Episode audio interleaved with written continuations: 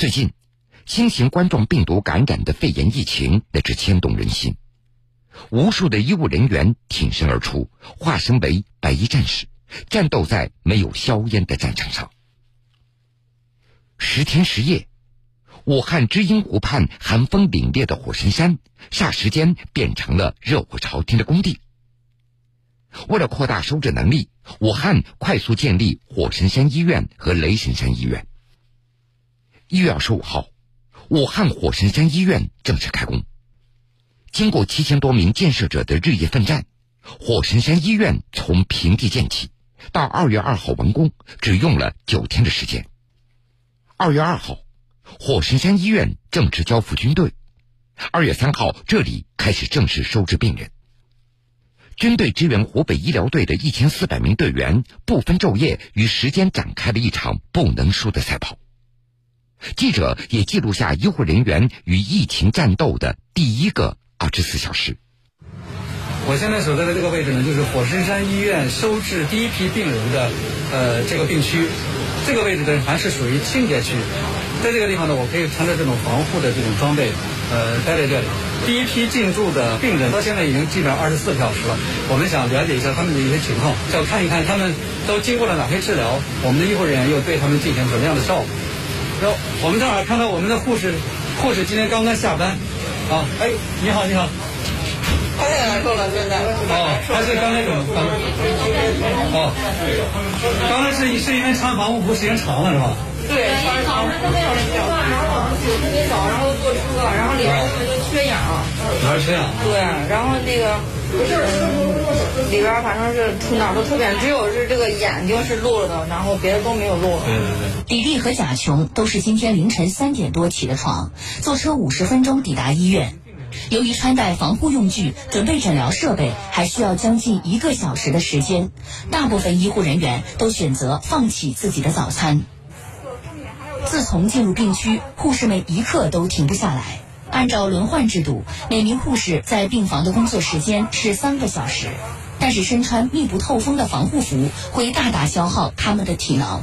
戴着防护眼镜，不一会儿脸上就会被勒得发麻。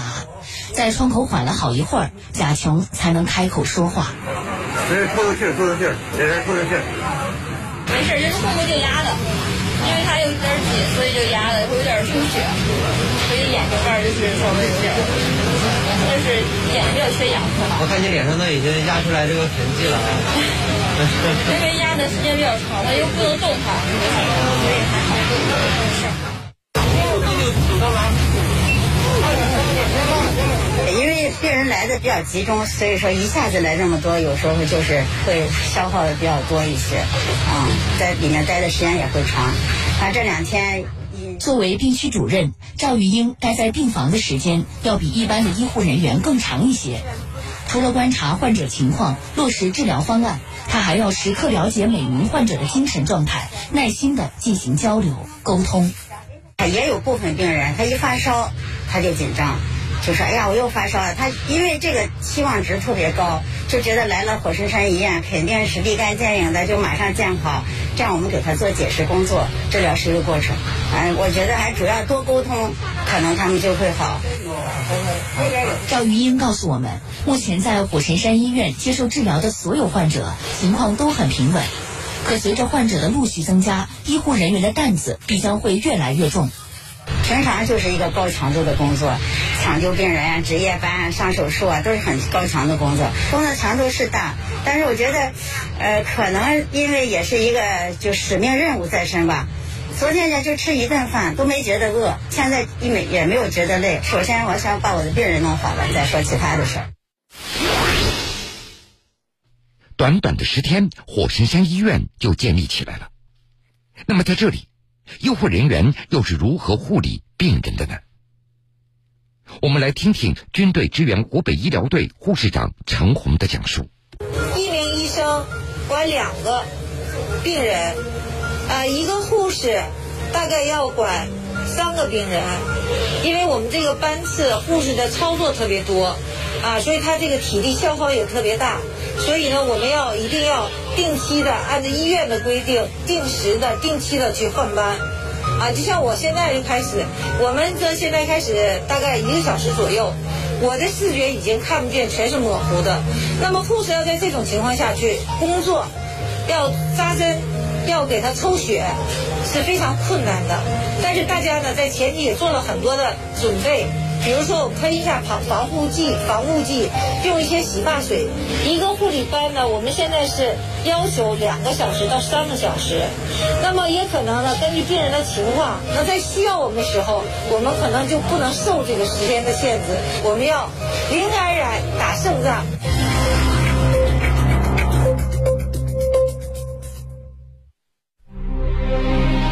抗击疫情需要全社会的协力行动，众志成城的努力让我们昂首向前。昂首向前，无数医护人员挺身奋战在救治一线，义无反顾。我们每一个人更需要科学防护，坚守本职。没有一个冬天不可逾越，没有一个春天不会来临。我们期待春暖花开时，用微笑点亮整个世界。疫情防控，我们一起加油！一起加油！江苏广播时刻与你同在。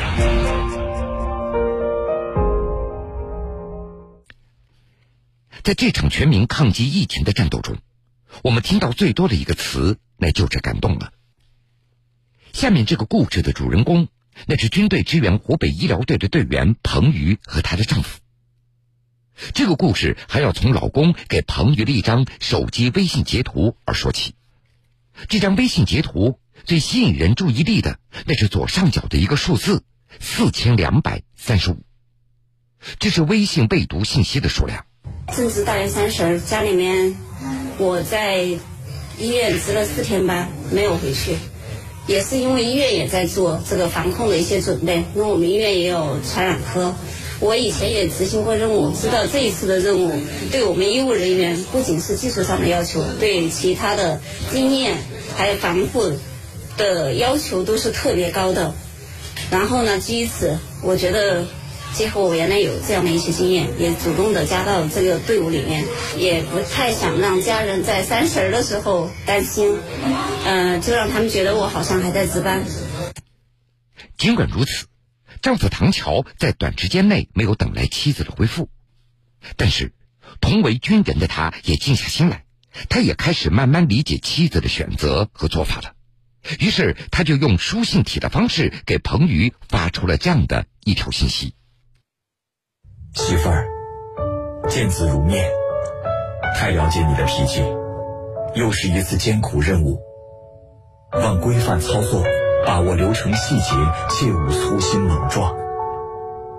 沉着冷静，保存自己，才能有实力与病毒战斗。真正的战斗集体，不是一个人去战斗，团结协作才有作为。你是我妻。也是战友，务必牢记初心如磐，使命在先，盼早日凯旋。夫乔，这条微信发出去以后，依然没有得到回复，但是这次还真的不是彭于故意不看的。当他读到这条信息的时候，那是结束了长达十四个小时的工作之后了。我在想，他是因为担心我，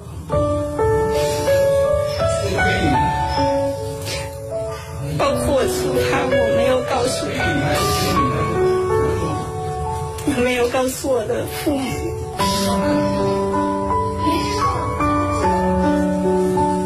我是不想让他们担心，我也知道他，他第一次知道我要吃饭。怪我，其实并不是怪我，是因为担心我。等到他平静了以后，给我发了一个非常让我暖心的短信。那一刻，我觉得我们俩心灵感应是相通的。他只是在用另外的一种方式在鼓励我、支持我。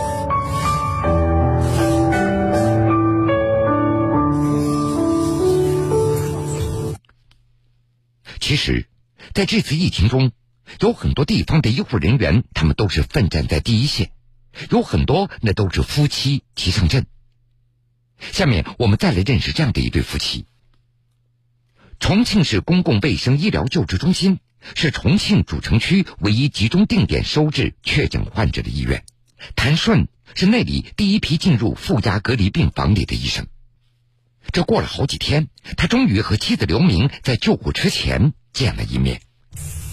谭顺今年三十四岁，大年三十晚上，一通电话把正在家里准备年夜饭的谭顺叫到了医院。从此，他再也没有回过家。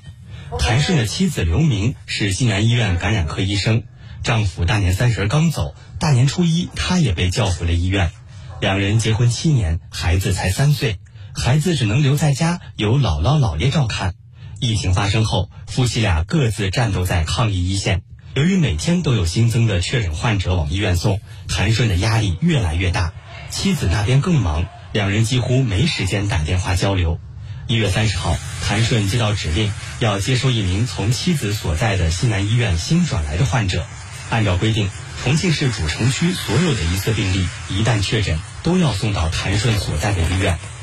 最开始听他们讲过，要他们要来。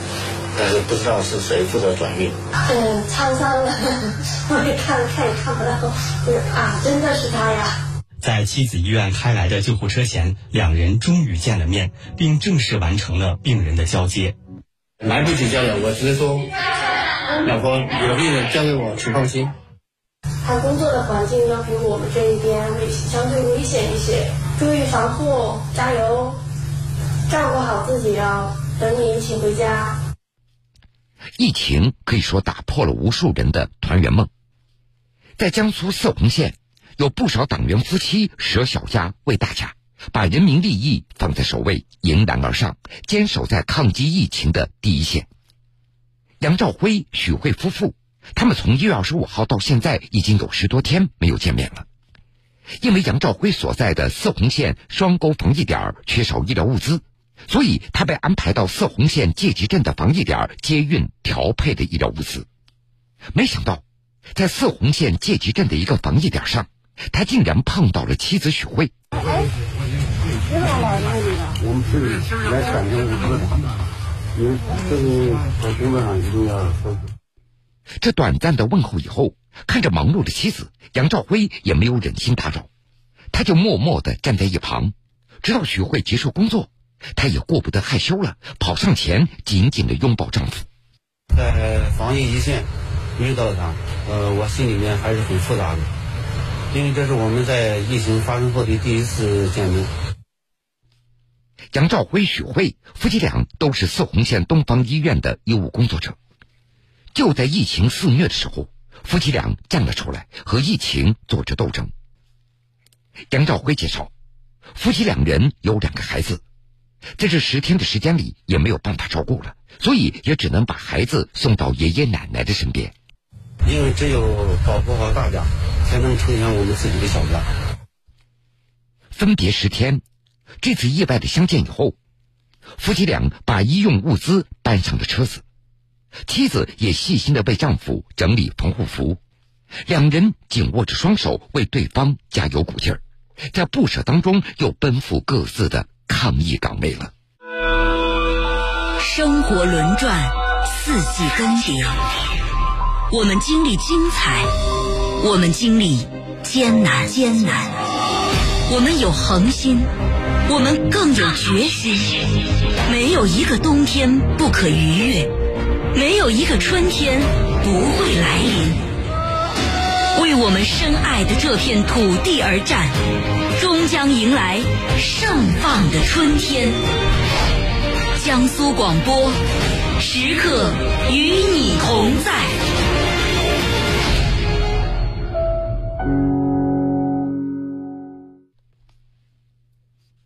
好了，各位，这个时间段的新闻故事，铁坤就先为您讲述到这儿。半点之后，新闻故事精彩继续，欢迎您到时来收听。